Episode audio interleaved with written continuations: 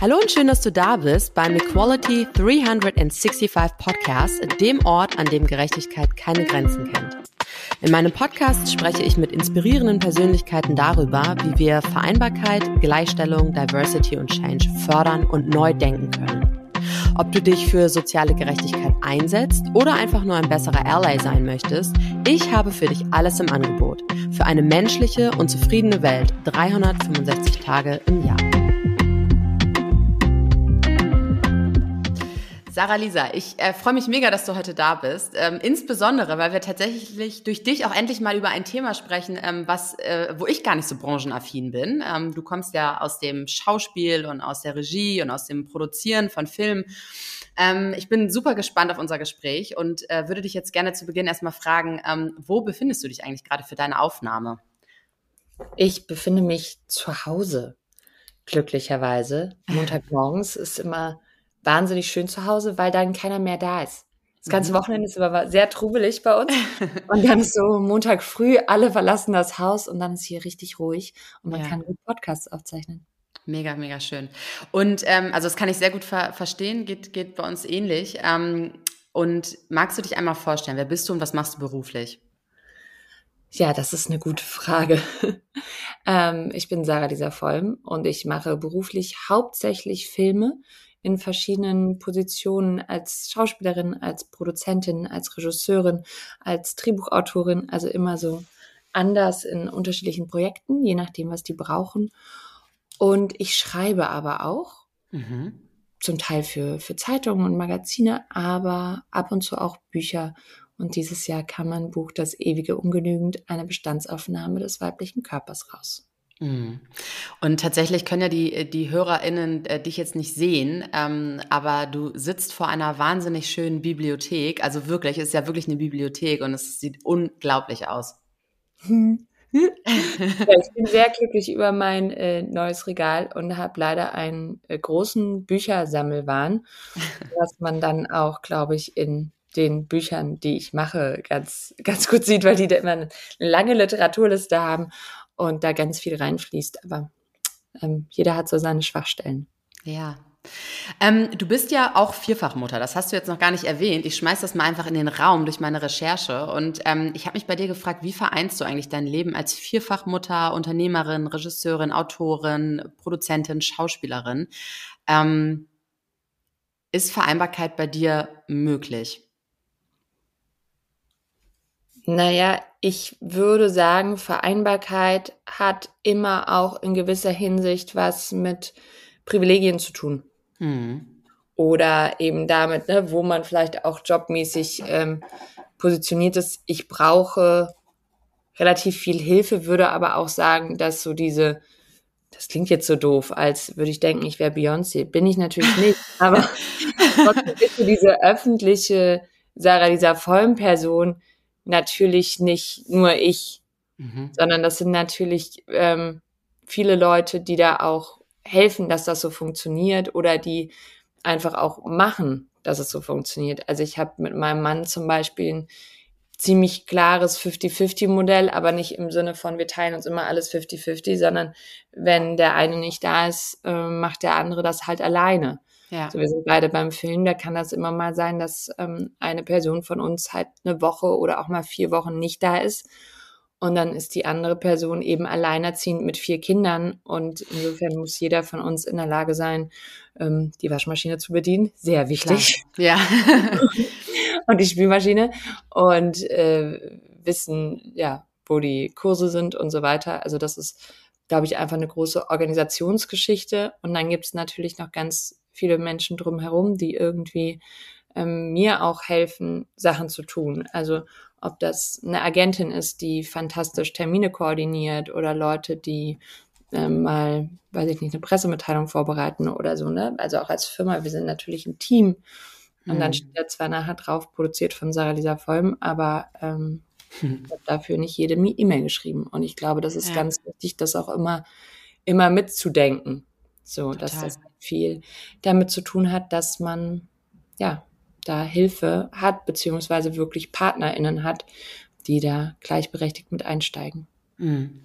Und äh, was macht das emotional mit dir? Also auch als Mutter jetzt gesprochen oder als Elternteil, ne? Weil ich denke gerade selber so an meine Anfangszeit, als ich Mutter geworden bin. Ich habe einen Sohn und ähm, ich fand das unglaublich schwer am Anfang, ähm, beispielsweise zu sagen, ich bin jetzt mal eine Woche weg. Weil ich irgendwie immer das Gefühl hatte, dass ich ähm, ja, ich will das gar nicht so aussprechen, aber dass ich meinen Sohn vernachlässige oder eben nicht in dem Maße da bin, wie ich da sein müsste oder vielleicht hält er mir das irgendwann vor, weil er das irgendwie fühlt oder so. Hast du diese Gefühle auch oder bist du an einem Punkt, wo du mittlerweile sagst, nee, nee, ich ähm, weiß, dass mein, meine Kinder gut versorgt sind, wenn ich nicht da bin und deswegen ist es auch total okay, dass ich mal weg bin. Was ja im Übrigen auch total okay ist und das ist mir ja auch bewusst.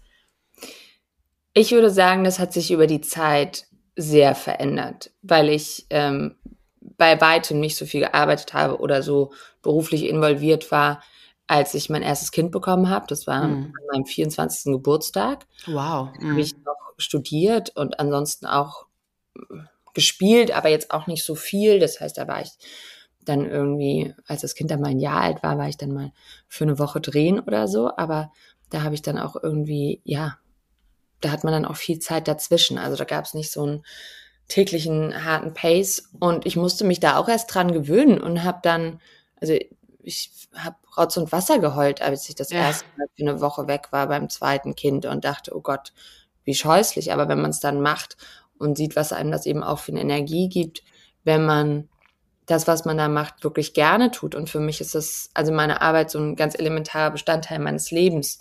Also ich habe auch schon Situationen mit meinem Mann gehabt, wo der gesagt hat, ich glaube, es wäre gut, du würdest jetzt einfach mal drehen gehen, damit du erträglich bist. Also cool, ja. solche, solche Aspekte, dass man irgendwie auch diesen Kontrapunkt vielleicht auch braucht. Und natürlich habe ich immer das Gefühl, dass unsere Kinder zu kurz kommen, was sie in gewisser Hinsicht auch tun, weil man eben nicht bei jedem Elternabend ist und nicht immer sofort die Stirnbänder für den Sportunterricht gekauft hat oder oder oder. Ja. Na, also da sind wir bestimmt manchmal so, dass auch ein Kind uns vielleicht zweimal oder auch dreimal an irgendwas erinnern muss. Mhm. Gerade weil es eben auch vier sind. Und trotzdem hat es sich verändert, weil die zum einen älter werden mhm. und man dann auch so beruhigt ist, dass Dinge funktionieren und dass da immer noch alle Hände und Beine dran sind und dass sie irgendwie durch die Schule kommen und dass sie Freunde haben und dass sie ähm, ganz, ganz umgänglich sind und einen auch trotzdem noch in den Arm nehmen, wenn man nach Hause kommt. Aber die finden das heute zum Teil auch ganz gut, wenn ich mal nicht da bin. Ja, glaube ich. ich auch ein bisschen strenger bin, vielleicht mhm. als ihr Vater. Und dann ist manchmal so, oh, wirklich? Das, und müssen wir jetzt wirklich die Spülmaschine ausräumen? Und oh, ja, wirklich dieses Instrument üben und so. Und dann ist so, hm, bis morgen Abend nicht da, ne? Ja. also das, ne, da verschieben sich auch so Sachen, weil man natürlich irgendwann auch, es gibt immer so eine crazy Vorstellung, finde ich, dass wenn man Eltern wird, man jetzt für immer Eltern von so kleinen Kindern ist. Mhm. Aber das ist nicht so wie ein Hund haben. Mhm. Also die ähm, gehen irgendwann alleine Gassi und ähm, ja, alleine zur Toilette und werden sehr selbstständig und das ne, verändert dann natürlich auch so ein Gefüge. Ja. Wir sind auch viele, also wir sind halt sechs Leute zu Hause. Wenn da mal der Vater oder die Mutter oder ein Geschwister fehlt, dann ist man immer noch fünf. Mm, das ist Wahnsinn. Aber hört sich sehr, sehr schön an. Ich finde, du hast ein sehr hoffnungsvolles Bild gemalt. Ähm, weil es ja doch, also ich glaube, gerade Ersteltern, ne, und wenn man irgendwie Jungeltern wird oder gerade in so einer Zeit steckt, wo, wo das Kind irgendwie drei Monate alt ist oder noch jünger, ähm, dann ist es ja, kann das ja durchaus sehr überfordernd sein. Und ich finde, du hast aber total recht. Also diese Entwicklung, die nimmt man dann, glaube ich, im Großwerden der Kinder schon dolle wahr. Und ähm, das ist auch das, was am Ende ja, dann auch ganz viel Entlastung wieder bringt. Ne? Und wahrscheinlich dann auf einer anderen Seite wieder eine emotionale Komponente in einem bewegt, weil man selber als Elternteil auch loslassen muss, ne? Ja, total. Und ich bin aber auch wirklich, also beeindruckt davon, wie sich, wie sich so Sachen verändern und was man alles aushalten kann, mm. wo man nachher denkt, wie? Mm. Einfach nur wie. Wir haben ähm, neulich mein Baby hier und ich dachte, das ist ja so anstrengend. Nicht, dass es war total schön, aber ja. plötzlich wieder alles zu machen mit einem Baby auf dem Arm ne, jede Schüssel rausholen, jedes bla. Und dann so die Vorstellung, äh, als wenn man noch zwei Wickelkinder hatte und so. Ja. Horror. Ich habe gerade überhaupt keine Ahnung mehr, wie wir das geschafft haben und denke so, ah, never ever will ich ja. das. Finden. Aber wenn man da drin steckt, also ich, ich finde es schon auch immer interessant, was man so alles aushält und es hilft total, sich zwischendurch bewusst zu machen, das ist nicht für immer. Es mhm. dauert noch ein Jahr, dann kann dieses Wesen, das ja auch nett und süß und sonst was ist, tatsächlich auch laufen oder sprechen oder mhm. ne, selber irgendwas tun, sich in der Hose anziehen. Also es ist einfach nicht der Dauerzustand. Ich finde, ja. das hilft. Ja. Nun sprechen wir gerade sehr viel über Kinder und ich habe so die Beobachtung gemacht, dass Kinder ja häufig, auch gerade wenn ich an mich selber denke, Kinder wollen ja häufig ähm, ähm, in jungen Jahren vor der Kamera stehen oder irgendwie berühmt werden, ist ja immer so der Wunsch. Ne? Ähm, du bist ja nun Schauspielerin und standst irgendwie jahrelang auch vor der Kamera oder tust es immer noch, bist aber vor allem auch Autorin und Regisseurin mittlerweile, hast eine eigene Produktionsfirma. Ähm, was hat dich eigentlich dazu getrieben, auch hinter der Kamera tätig werden zu wollen und diesen Switch quasi von vorne nach hinten zu machen. Gibt es da irgendwas? Ja, also ich würde sagen, es ist auf jeden Fall natürlich die Chance, viel mehr Einfluss zu haben auf die Projekte, sich auch viel mehr aussuchen zu können, was man macht, weil ähm, so schön der Schauspielberuf ist und ich mag den sehr gerne, aber wenn man jetzt nicht ultra berühmt ist oder wahnsinnig übertalentiert und alles zusammenkommt, dann ist es jetzt nicht so, dass man permanent beworfen wird mit den genialsten Sachen, die man unbedingt tun möchte und sich dann nur noch aussuchen muss, was am allergenialsten ist. Mhm. Und dann macht es natürlich Sinn, sich mal zu überlegen, was würde ich gerne machen? Mhm. Und worauf habe ich eigentlich Lust? Über welche Themen oder mit welchen Themen möchte ich mich beschäftigen?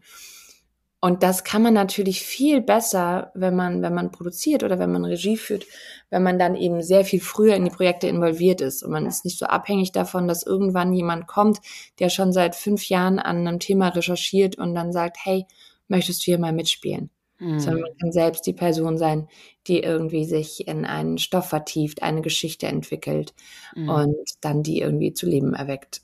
Und das mhm. ist, glaube ich, so der, der wesentliche Punkt, dass man viel mehr Einfluss hat. Und natürlich auch danach. Also es ist wunder wunderschön, als äh, Schauspielerin am Set zu sein. Ich liebe das. Aber danach weiß man nicht, was passiert. Man gibt es so ab und dann, ähm, man weiß auch meistens nicht, was die anderen gespielt haben. Ne? Man hat keine Ahnung, was da für ein Film rauskommt. Und ich finde es aber auch unfassbar schön, nachher zu entscheiden, was läuft da für Musik, wie wird dieser Film geschnitten, welche, welche Szenen bekommen eine Bedeutung, welche verlieren eine Bedeutung. Und ich glaube, weil mich so dieser ganze Prozess interessierte, war das irgendwie eine logische Folge zu sagen, ich möchte, ähm, es sind ja auch viel mehr Jahre, ne? Also ich möchte lieber drei bis sieben Jahre oder so mit so einem Projekt verbringen, als nur ähm, zehn Tage. Das ist einfach eine ganz andere Verbundenheit vielleicht. Ja, ja. Und ist das eine Art von Freiheit für dich oder die Definition von Freiheit? Ich glaube schon. also äh, das muss man natürlich immer, immer gucken, weil es da auch Grenzen und Regeln und ähm, Widerstände gibt. Filme machen es teuer, Filme machen es zeitaufwendig, Filme machen es wahnsinnig privilegiert, auch in gewisser Hinsicht. Mhm. Das heißt, ähm, das muss man immer auch so ein bisschen ausloten. Wie frei kann Filme machen sein? Aber erstmal ist es für mich ein ganz großes Freiheitsgefühl zu sagen, ich kann entscheiden, welche Projekte wir betreuen wollen für die nächsten Jahre, mit wem man eben auch arbeiten will, was man vorantreiben möchte. Das mhm. macht sehr viel Freude. Mhm. Und ähm, wann fühlst du dich im beruflichen und, und, gerne auch im privaten Kontext wirklich unabhängig? Weil ich finde, auch das ist ja gerade auch ähm, nicht nur jetzt in deiner Branche, in der du tätig bist, sondern auch, finde ich, als Elternteil extrem wichtig, ne? Auch mal so eine Unabhängigkeit wieder zu spüren und das Gefühl zu haben, dass man auch alleine existiert und sein darf. Ja, ich befürchte, das hat mit ganz ähm, vielen Faktoren zu tun. Also das sind ähm, mit Sicherheit auch psychologische Faktoren, weil manchmal fühlt man sich einfach eingeengt, obwohl man ganz viel Freiheiten hätte. Ja. Dann sind es aber auch politische Faktoren. Also ich mhm. habe ja in Grundvoraussetzungen schon mal wahnsinniges Glück, weil ich lebe irgendwie in Deutschland und ich kann meine Meinung ganz gut kundtun. Ich werde auch gehört. Also mhm. so, das sind natürlich auch nochmal so gesellschaftliche, politische Faktoren, die mir da helfen. Und dann hat es mit Sicherheit auch viel zu tun mit den Menschen, die man um sich herum hat. Also so ganz im, im engen Kreis. Und mir hilft es unglaublich, dass ich viele Menschen um mich herum habe, die mir irgendwie beigebracht haben, nicht, nicht käuflich zu sein oder nicht korrumpierbar zu sein oder ähm, dass es nicht so wichtig ist, was andere Leute denken. Obwohl mhm. ich das selber aus mir selbst heraus ständig tue. Ja. Aber ich habe zum Glück in meiner Familie viele Leute, die sagen, hä? Wieso interessiert dich das? Was soll das? das schön. Und das hilft mir. Und ich glaube, es ist eben so eine, so eine Mischung, weil wir am Ende sehr soziale Wesen sind, weil wir schon abhängig sind von der Gemeinschaft. Und wenn die Gemeinschaft, in der wir groß werden oder in der wir uns bewegen, uns immer wieder vorgibt, dass wir uns an strenge Regeln halten müssen, in ein Korsett passen müssen, mhm. dann ist es mit Sicherheit viel schwieriger, sich unabhängig zu fühlen, als wenn unsere Umgebung uns Freiraum gibt und unseren Freiraum supportet. Und ich würde ja, sagen, dass ich das habe. Ja, ich finde auch, das ist ein wahnsinniges Geschenk sogar, ne? Würde ich, würde ich fast behaupten, weil ich ähm, auch gerade in der Medienbranche, sage ich mal, ähm, so eine ähnliche Beobachtung mache, dass es da schon auch oft interessant ist, sich eben mit Menschen oder auch ähm, Situationen abzugeben, die vielleicht gar nicht so den eigenen Werten entsprechen, die dir aber beispielsweise Geld oder ähm, Prestige geben oder die dich an der Seite von Menschen glänzen lassen, die irgendwie hohe Visibilität haben und so. Ne? Und das ist ja gar nicht immer richtig und auch gar nicht immer gesund. Also ich glaube, es ist total wichtig, dass man da wirklich Menschen und Freunde um sich hat, ähm, denen man vertraut und die einem vor allem, die mit einem die gleichen Werte teilen und entsprechend dir auch den Weg so ein Stück mitweisen. Ne? Ja, es ist ganz schön. Absolut. Und ich finde, es ist auch immer interessant, also gerade wenn man jetzt eben auch einen Text schreibt oder einen Film macht oder so. Ähm, da gibt's immer tausend Wege, das zu tun. Mhm. Also, selbst wenn der schon gedreht ist und du gibst das gleiche Rohmaterial fünf verschiedenen Editoren plus äh, Regie, dann würde ich sagen, kommen da komplett andere Sachen raus. Mhm. Und deshalb ist es auch wichtig, für sich selbst zu definieren, wem soll es denn eigentlich gefallen? Also Total. ja, vielleicht mir selber, vielleicht muss ich das gut finden, aber ich stehe ja auch für eine gewisse Zielgruppe. Ich bin jetzt nicht so super außergewöhnlich. Und dann gibt es eben vielleicht noch ein paar andere Menschen, von denen wir uns wünschen, dass die das gut finden, dass die uns verstehen, ja. dass die sich gesehen fühlen oder dass die ne, nachvollziehen können, was wir sagen wollen. Und wenn man das öfter mal überprüft, wem will ich denn eigentlich gefallen oder von wem will ich denn eigentlich gehört und gefühlt werden, dann lässt einen das manche andere Dinge auch nicht tun. Und das finde ich ganz befreiend auch, dass man ja. dann so denkt, ja, verstehe ich, könnte mir vielleicht eine größere Visibilität geben oder könnte mich vielleicht da und da irgendwo hinbringen, aber ist es wirklich da, wo ich gesehen werden will? Ja, das, das ist ein wichtiger eben Punkt. Was, manchmal einen echt auch entspannen kann und man sagen kann, okay, nee, das muss ich vielleicht gar nicht machen, weil das gar nicht so meine, meine Peer Group ist. Ja, super schön. Ähm, Stichwort Machtmissbrauch in der Filmbranche. Ich meine, da gab es jetzt ja in den letzten Jahren, Monaten einige Schlagzeilen zu. Und ich habe mich bei dir gefragt, hast du persönliche Erlebnisse in diesem ähm, in diesem Feld gemacht, wollte ich jetzt gerade sagen, aber es macht ja so gar nicht Sinn, das ist ja kein Feld. Aber äh, hast du zum Thema Machtmissbrauch in der Filmbranche schon mal selbst Erfahrungen gemacht? Und ähm, wenn ja, was hättest du dir da gewünscht? Oder wenn du es vielleicht auch nur beobachtet hast, was wünschst du dir hier in solchen Situationen grundsätzlich? Ich finde es schon interessant, dass ähm, bei aller Regression und bei allem Backlash, den wir gerade haben, sich da schon auch einfach Dinge verändert haben. Und ich würde sagen, ähm, ich komme wirklich noch aus einer Zeit, da gab es einfach keine Intimacy Coordination am Set. Ne? Also mhm. Leute, die zum Beispiel gucken, dass es dir gut geht, wenn du nackt bist und eine Sexszene spielst. Ja. Und dadurch gab es eine ganz andere Selbstverständlichkeit auch von Dingen, die man heute eigentlich ganz klar als, als übergriffig definieren würde.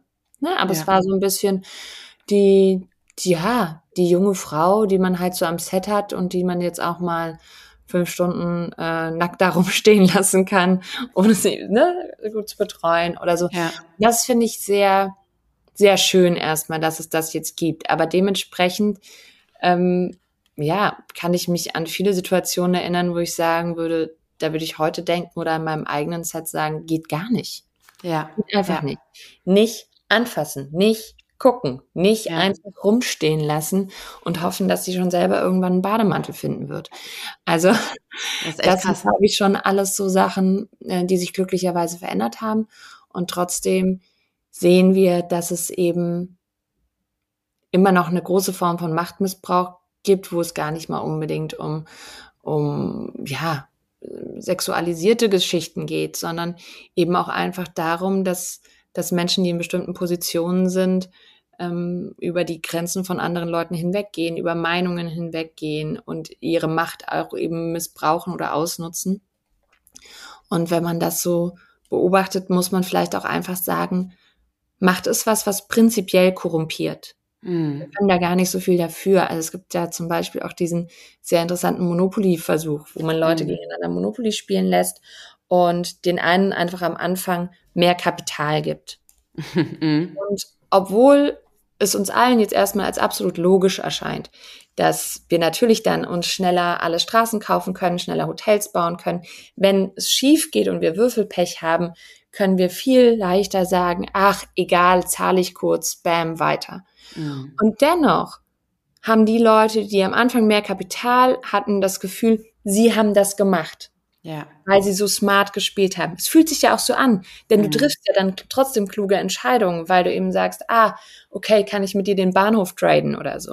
Ja. Und das ist eben verrückt. Und wir, wir wissen das einfach, dass das so ist. Und wenn wir das wissen, dann sollten wir uns als Gesellschaft meiner Meinung nach überlegen oder auch in verschiedenen Branchen überlegen, ob wir es weiterhin zulassen, dass wir Menschen mit so viel Macht ausstatten und sie damit eigentlich ja, in eine Situation bringen, wo, wo die Macht ein bisschen ihr Gehirn zerfrisst.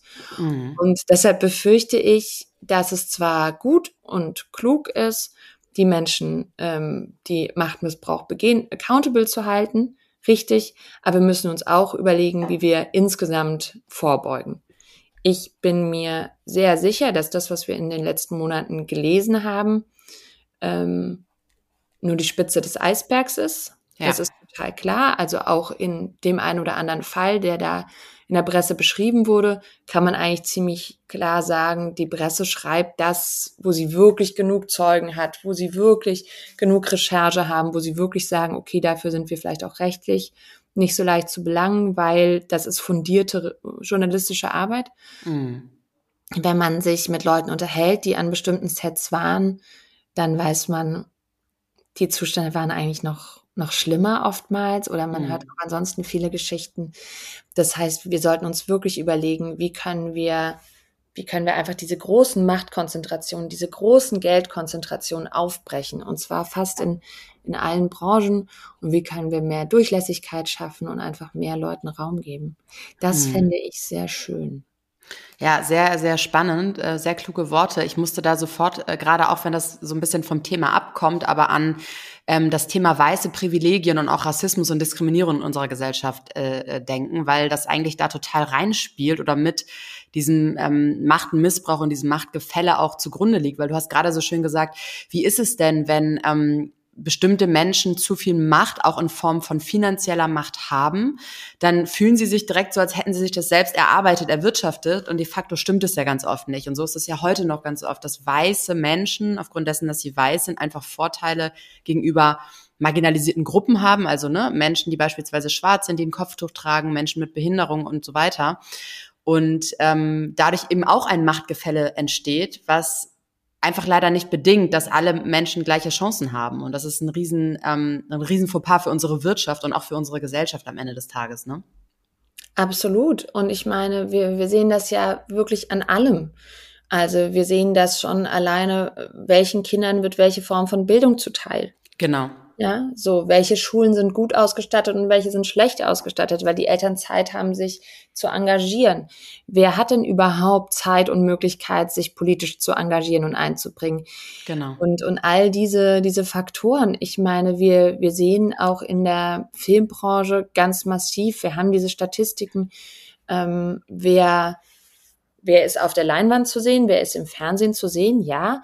wichtige Frage, aber auch dahinter. Ich meine, ähm, wir haben gerade neue Statistiken ähm, wieder bekommen für die Repräsentation von Frauen, also wie wenig Frauen zum Beispiel immer noch Kamerafrauen sind, ja. weil dieses Vorurteil herrscht, eine Frau kann keine Kamera tragen. Eine Kamera ist ungefähr so schwer wie ein Kind. Mm. Und nie ein Mann gehört, der gesagt hat, oh, dein Baby, das kannst du aber nicht tragen. Ja, ja. No, no, no, das ist ja. zu schwer für dich. Das ist einfach albern. Und das, da merken wir, da sind noch so viele Vorurteile. Und zwar in Bezug auf ganz, ganz viele Gruppen. Ich meine, die Filmbranche ist natürlich auch hochgradig ähm, elitär und bildungsbürgerlich. Das darf man auch nicht unterschätzen, mhm. ähm, weil es einfach auch sehr lange dauert, bis man in bestimmten Berufen überhaupt Geld verdient. Ja. Ja. Und, oder dann eben, wenn man bestimmte Arten von Filmen machen will. Also als, als Regie, ähm, ich meine, ich habe vorher halt immer andere Sachen gemacht, weil als Schauspielerin kann man schon sehr früh ähm, Geld verdienen und seinen Lebensunterhalt bestreiten. Aber ich war mhm. zum Beispiel auch nie auf einer Filmhochschule. Ja. Wenn man sich das anguckt, ähm, Filmhochschule, ja, musst du vielleicht absolvieren, aber dann wie geht es danach weiter? Du kommst da ja nicht raus und bekommst dann sofort einen Job, von dem du leben kannst, sondern musst dann eigentlich auch erstmal wieder einen Debütfilm machen, wo kein Geld bei dir bleibt und so. Ja. Das heißt, einfach auch diese ökonomischen Verhältnisse, die wir voraussetzen bei bestimmten Jobs, damit die Leute Praktika machen können, damit die Leute irgendwie nochmal ins Ausland gehen können, damit sie hier und dort einfach ähm, sich auch vernetzen können. Dieses ganze Networking an sich frisst ja schon unfassbar viel Geld. Du musst mhm. auf Veranstaltungen gehen, du musst äh, was anhaben, du musst den Abend äh, dafür hergeben. Mach das mal als, als Eltern, mach das mal als jemand, der kein Geld hat. Das ist einfach, ähm, da fehlt uns absolut eine Durchlässigkeit. Und das ist ja. schon frustrierend, weil uns dadurch auch die Geschichten fehlen. Ja, ja, total. Ähm, und du schreibst in einem deiner Instagram-Posts, wieso machen die Menschen, die Gewalt erfahren, den Mund nicht auf? Und was ist deine Antwort darauf? Hast du eine Antwort darauf? Ja, ähm, lustigerweise, das ist ein Teil eines Artikels, den ich geschrieben habe, auch zum Thema Machtmissbrauch. Mhm. Und das ist eine Frage, die man natürlich ganz oft hört. Also die hören Frauen, die sexualisierte Gewalt erlebt haben. Ne? Warum ist sie nicht gleich zur Polizei gegangen? Warum hat die sich nicht gewehrt? Und das hören natürlich auch die Leute, die an äh, Filmsets stehen. Ähm, wenn dann nachher was in der Presse irgendwie groß Furore macht, dann ist es so, ja, warum hast du denn nicht einfach, warum bist du nicht hm. eingeschritten? Hm. Wir dürfen nicht unterschätzen, dass in, in Machtkonstellationen ganz oft auch klar ist, ich bin abhängig und ich brauche wieder einen Job. Und im Film ist es nochmal eine besondere Lage, weil wir immer so weiterziehen, wie so eine Karawane, die sich immer neu zusammenwürfelt. Das heißt, man ist auch nicht in der Festanstellung und meldet jetzt jemandem, ich habe hier einen Vorgesetzten, der sich irgendwie nicht gut benimmt. Ja. Sondern man ist eben angewiesen darauf, dass die Regie oder der Produktionsleiter oder die Kamerafrau oder wie auch immer einen das nächste Mal wieder bucht. Mhm. Deshalb will man ganz oft auch nicht anstrengend sein, nicht schwierig sein, nicht kompliziert sein, weil man arbeitet jetzt vielleicht einen Monat und man braucht aber dann einen Monat später auch wieder einen Job. Und mhm. oft ist dann eben, wird man von denen angerufen, mit denen man schon lange arbeitet. Man wechselt jetzt nicht einfach vom, vom Film ähm, zur Werbung oder in irgendwie die Vorabendserie. Da sitzen mhm. ja schon. Das heißt, man ist sehr, sehr angewiesen darauf, dass alle das Gefühl haben, man ist angenehm und man ist zu gebrauchen. Und mhm. deshalb erleben wir auch sowas wie, dass die ähm, Vertrauensstelle, die Themis, also zum Beispiel die Vertrauensstelle für sexualisierte Gewalt, wenn man die anruft, mhm. dann müssen die zwangsweise, oder da gibt es mehrere Leute, die das als Erfahrung schildern, manchmal sagen, ähm, es ist jetzt vielleicht gar nicht für dich persönlich, auch wenn es eigentlich richtig wäre, aber für dich persönlich gar nicht unbedingt zielführend, diese Person jetzt anzuzeigen oder dich bei den ProduzentInnen zu melden, weil das dir unter Umständen mehr schadet, als es dir hilft, weil das das einfach das System ist, in, das, in dem wir leben. Ja. Und da haben sie einerseits recht und andererseits ist das natürlich auch eine Katastrophe. Ja, total. Und da ist, glaube ich, einfach noch sehr viel Arbeit zu tun, weil solange die ProduzentInnen zum Beispiel gar nicht wissen, was da vielleicht passiert ist, weil es ihnen niemand sagt, weil alle einfach nur wollen, dass es mit ihnen easy going ist, können sie auch gar nicht wirklich ähm, einschreiten, weil ja. du eben von den einzelnen Zwischenfällen in der oder der Abteilung gar nicht unbedingt was mitbekommst. Und ja. Und wie glaubst du, können wir das durchbrechen? Weil ähm, das ist ja gang und gäbe, ne, was du beschreibst. Und ich finde, das ist, das ist massiv ähm, krankmachend, um ehrlich zu sein. Also ich würde das nicht mal nur als Katastrophe bezeichnen. Ich finde das massiv krankmachend, weil das ja gerade bei, gerade bei Frauen auch in unserer Gesellschaft immer noch bedingt, dass wir irgendwie ein geringes Selbstwert haben, dass wir uns unter unseren eigenen, unser, unter unseren eigenen Wert stellen, dass wir ähm, uns eben, wie du sagst, nicht trauen, den Mund aufzumachen, uns auch vielleicht ähm, Situationen antun, die ungesund für uns sind, die unserer mentalen Gesundheit auch nicht gut tun, ne? Ähm, und die uns dann langfristig wahrscheinlich auch krank machen, weil du damit lebst, dass du irgendwas erlebt hast, was dir nicht gut tut und du dich da nicht widersetzen kannst. Und das ist ja ein total ohnmächtiges Gefühl. Ähm, was ist, was ist dein Umgang damit? Also gibt es da irgendeinen Weg, wie man das durchbrechen kann? Also vielleicht auch alleine, weil ja, das System ist gerade noch so, wie es ist. Und äh, da gibt es mit Sicherheit schon Besserungen und auch schon viele Wege. Aber was wäre so dein Weg oder dein Rat, wenn das gerade jemand erlebt? Ich würde sagen, es ist wahrscheinlich was, was man schon auch systemisch angehen muss. Mhm. Und was mit Sicherheit hilft, ist Menschen, die arbeitnehmend sind, wie das so mhm. heißt, ähm, zu stärken. Mhm. Ich glaube, es macht Sinn, haben wir ein bisschen verloren, verstehe ich auch. Agenda 2010 und so, das war nicht so vertrauenserweckend.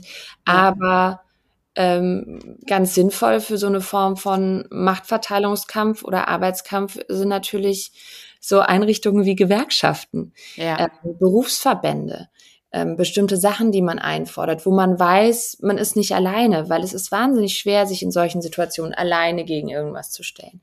Aber bestimmte Dinge einzufordern, zusammen und Sicherheit am Arbeitsplatz zu, zu fördern und fordern. Ich glaube, das ist wichtig. Und es kann auch sein, dass es natürlich spannend wird dadurch, dass uns junge, gut ausgebildete Leute fehlen.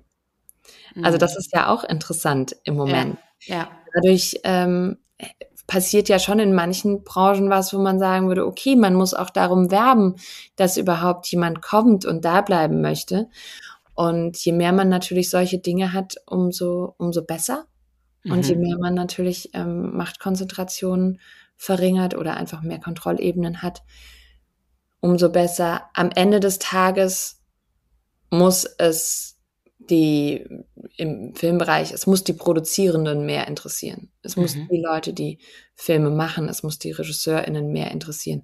Es kann nicht sein, dass man sagt, ja, ich habe ja auch, ich schreibe ja auch keine Überstunden. Deshalb arbeite halt mal weiter. Ja, ist okay, mhm. aber du kriegst dafür andere Dinge. Das heißt, ähm, all diese Sachen müssen einfach viel mehr in unser allgemeines Bewusstsein übergehen.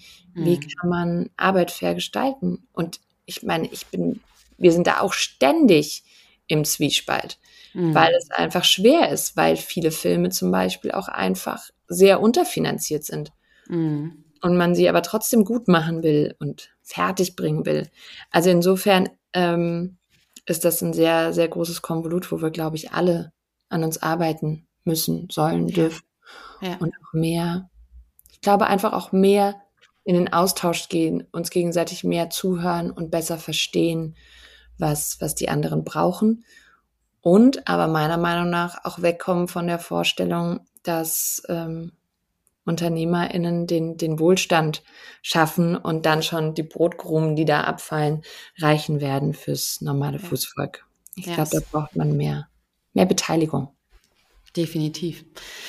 Ähm, du, ich, also ich glaube immer, oder anders, ich habe ganz oft das Gefühl, dass wir ja schon auch grundsätzlich es ein menschliches Naturell ist, dass wir anerkannt und zugehören wollen. Ne? So, das ist ja auch, glaube ich, eine eine Komponente, die dazu beiträgt, dass wir bestimmte Sachen machen oder mal machen, die wir vielleicht nicht machen wollen, weil eigentlich wollen wir irgendwie auch alle dazugehören.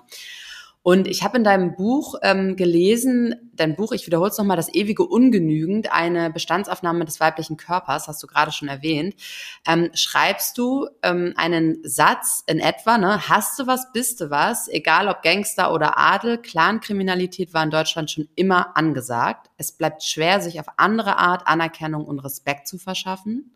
Du musst das Geld klauen, mit Gewalt oder per Gesetz. Ich fand das unglaublich ähm, kraftvoll, dieses Zitat. Und habe mich hier gefragt, inwiefern bedingt ähm, dieser menschliche Antrieb, dazugehören zu wollen, vielleicht sogar auch diese Clan-Kriminalität, die ja tatsächlich, ich finde das auch, in, irgendwie in unserer Gesellschaft stattfindet. Ja, also ich meine, die ist wirklich ähm, absolut immanent. Also wenn man sich anguckt, äh, dass die Hohenzollern gerade ihre ihre Sachen zurückfordern mhm. oder wenn man einfach mal beobachtet, welche Familien denn in Europa heute reich sind und wie viele von denen das schon vor 400 oder 500 Jahren waren oder meinetwegen auch vor 300, dann sieht man schon, dass natürlich diese, diese Raffgier immer hilft. Ich glaube, was spannend ist, ich habe die Woche, es gibt ja gerade so eine, so ein ZDF-Doku, die ist vielleicht ein bisschen sehr populär, aber ähm, über Superreiche gesehen. Mm, oh ja, die kenne ich. mit einem meiner, meiner Kinder angeguckt, weil ich dachte, das ist vielleicht gut zugänglich. Das ist jetzt nicht so eine anstrengende Doku über Kapitalismus und so. Mm. Und das Interessante ist, wenn man das anguckt, glaube ich, dass man zum einen wütend ist auf die Leute, die man da sieht, mm. aber andererseits jeder auch denkt, ah, also ein Privatchat wäre schon auch lässig. Mm. Weil man nicht sieht, dass es nicht für alle Leute einen Privatjet geben kann, sondern dass das immer aus einem Ungleichgewicht entstehen muss.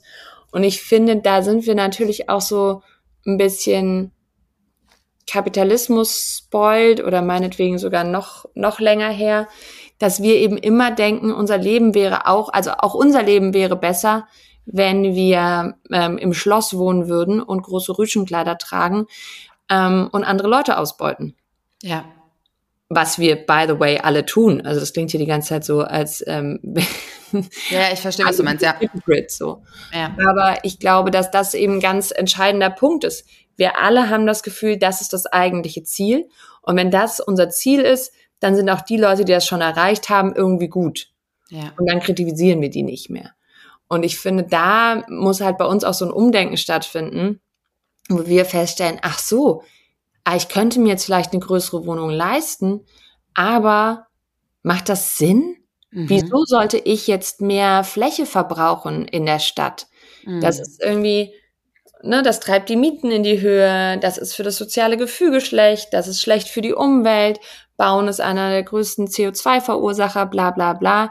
Ja. Vielleicht reichen mir 80 Quadratmeter für mich allein und ich brauche keine 300.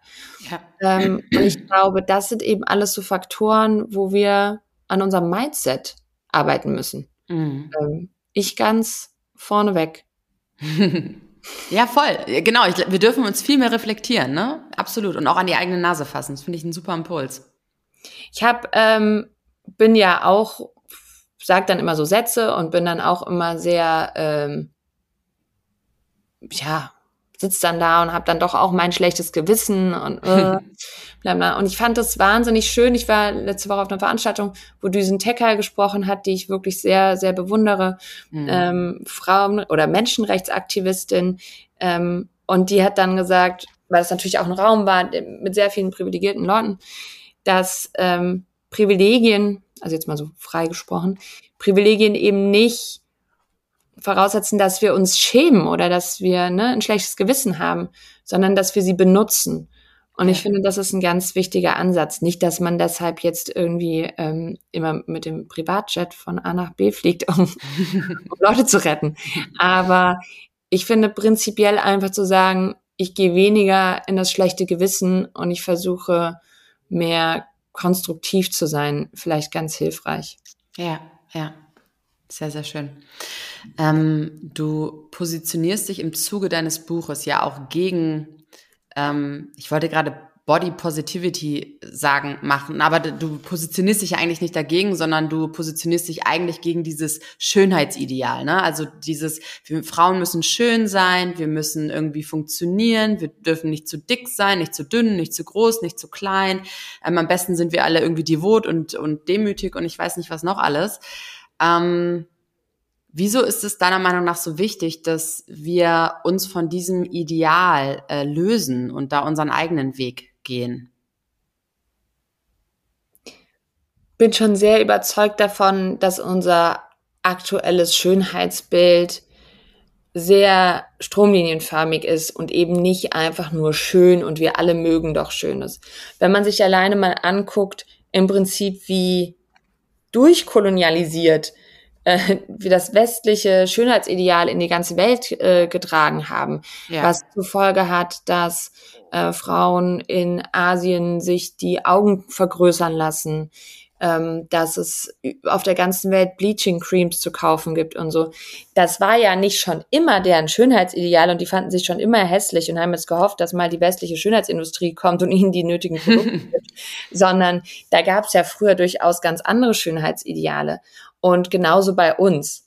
Und mhm. ich finde deshalb erstmal grundsätzlich zu hinterfragen, was ist denn eigentlich schön und ist das, was wir momentan als schön empfinden, nicht einfach nur was, wo man dann möglichst gut äh, Massenware verkaufen kann. Ist natürlich leichter, wenn alle versuchen, die gleiche Figur zu haben und bla bla bla. So. Und ähm, Body Positivity ist mit Sicherheit was ganz Tolles, wenn es für einzelne Menschen funktioniert. Hm. Ich hatte das Gefühl, dass es ganz viel auch einfach nur unter diesem Hashtag wieder darum ging, irgendwas zu verkaufen. Mhm. Also, dass auch viele Accounts, die dann immer so groß mit Body Positivity getönt haben, eigentlich auch nur wieder gesagt haben, oh Mensch, du brauchst noch ein Shampoo und eine Tagescreme und mh, was weiß ich, äh, Gesichtsreinigungsmittel und den Rock. und auch du kannst, obwohl du vielleicht nicht die Idealmaße hast oder zu klein oder zu groß bist oder ein Pickel auf der Stirn, trotzdem auch ein Top in dieser Farbe tragen für ja. die nächsten zwei Monate. Und dann kaufst du dir bitte ein neues. Denn auch für dich haben wir den neuen Trend ordentlich. und das ist was, was mich, glaube ich, so sehr genervt hat.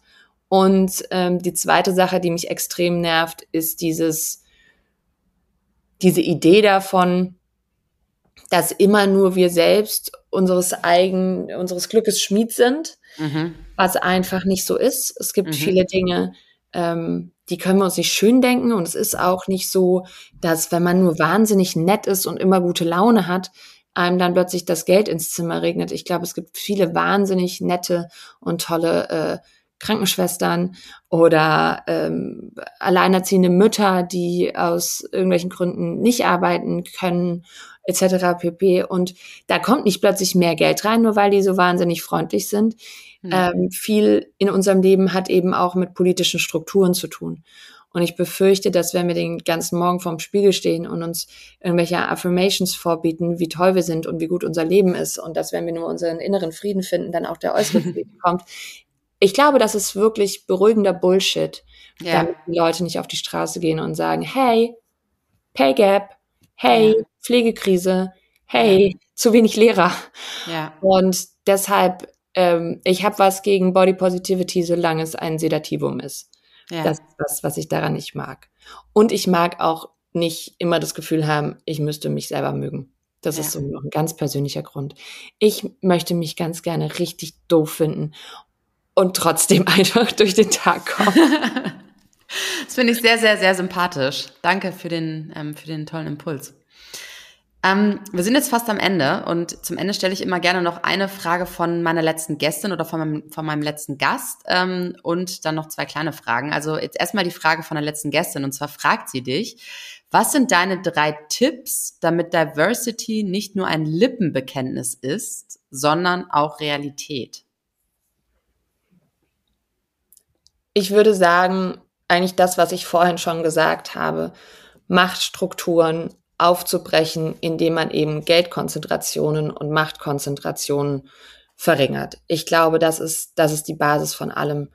Mhm. Ähm, dann ist meiner Meinung nach einer der wichtigsten Grundpfeiler für fast alles Bildung und Bildungsgerechtigkeit. Mhm. Weil wenn wir das hinbekommen, dass wir Kinder gleichberechtigt ausbilden und ihren Bedürfnissen entsprechend ausbilden, bieten wir ihnen einfach ähm, viel mehr Chancen und wir bieten auch allen anderen die Chance zu erkennen, dass Menschen gleich viel wert sind. Xenophobie ist was Intrinsisches. Es muss in jeder Generation ähm, neu, neu verhandelt und, und bekämpft werden. Mhm. Und der dritte Punkt ist wahrscheinlich ein sehr persönlicher oder einer, also den wir eben in unserem Alltag leben können. Jeder von uns kann einfach wahnsinnig dazu beitragen, ohne dass jetzt gleich das Bildungswesen und die Machtstrukturen geändert werden müssen. wir können uns durchaus überlegen, was wir konsumieren und von wem wir uns Sachen angucken. In welche Theaterstücke wir gehen, welche Bücher wir kaufen, ähm, in welchem, in welchem Restaurant wir essen, ähm, bei welchem Imbiss wir uns irgendwas holen. Ich glaube, es sind diese ganzen Kleinigkeiten, ähm, die natürlich helfen, Leute auch zu stärken. Muss es denn die Sonnenbrille von Chanel sein oder kann es auch vielleicht die von einem, von einem Label sein, wo ich sage, ich, ich schaffe Sichtbarkeit und ähm, einfach auch äh, ökonomische Sicherheit für jemanden, der ja da dann unterstützt wird. Ja, super. Ähm, speaking of, du hast gerade quasi Privilegien ja angesprochen. Ähm, würdest du deine Privilegien aufgeben und wenn ja, welche? Das ist eine sehr gute Frage. Ähm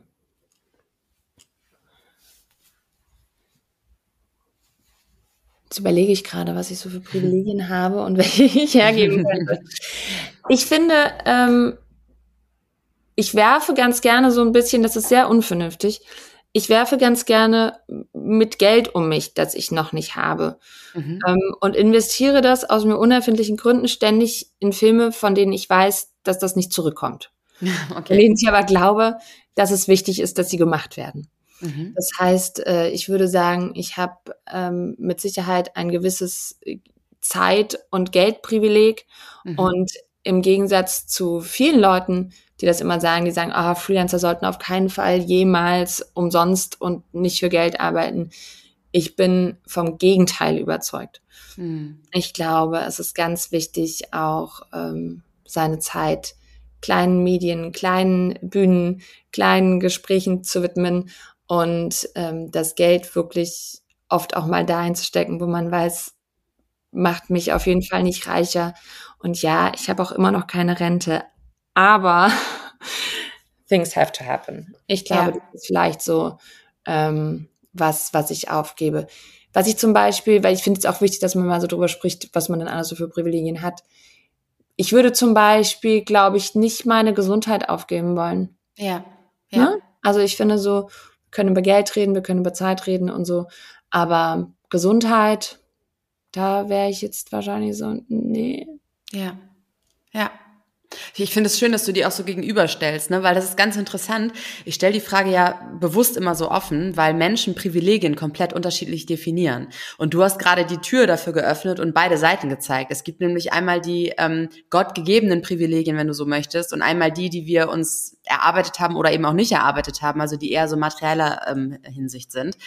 Und ähm, auch da ist es immer spannend zu sehen, wie Menschen das so definieren. Ne? Aber ich bin da total bei dir. Ich glaube auch. Und ich glaube, wie du das vorhin schon so schön gesagt hast, ähm, du hast sowas ähnliches gesagt, glaube ich. Aber ich versuche das mal wiederzugeben, ähm, dass wir im Prinzip ja unsere Privilegien gar nicht abgeben sollten oder, oder uns dafür schämen sollten, sondern die einfach für und zugunsten anderer Menschen einsetzen. Und ich glaube, das ist das, was, was ja im auch Kern heißt, ist, ne? sie abzugeben. Ja. Also ich finde, die Frage ist ja auch, und ich meine, das sind Dinge, die passieren zum Beispiel, ne, dass man manchmal jetzt irgendwie einen Job nicht bekommt, weil jemand aus einer marginalisierteren Gruppe als man selbst ähm, dafür angedacht wird. Und ich erlebe das dann, dass Leute mich anrufen und sagen so, wow, jetzt habe ich diesen Job nicht bekommen, weil jetzt kriegt den da so eine Frau mit bla bla bla, irgendwelchen ähm, ähm, Sachen, you name it, also ökonomischer oder religiöser oder ähm, anderer Diversität.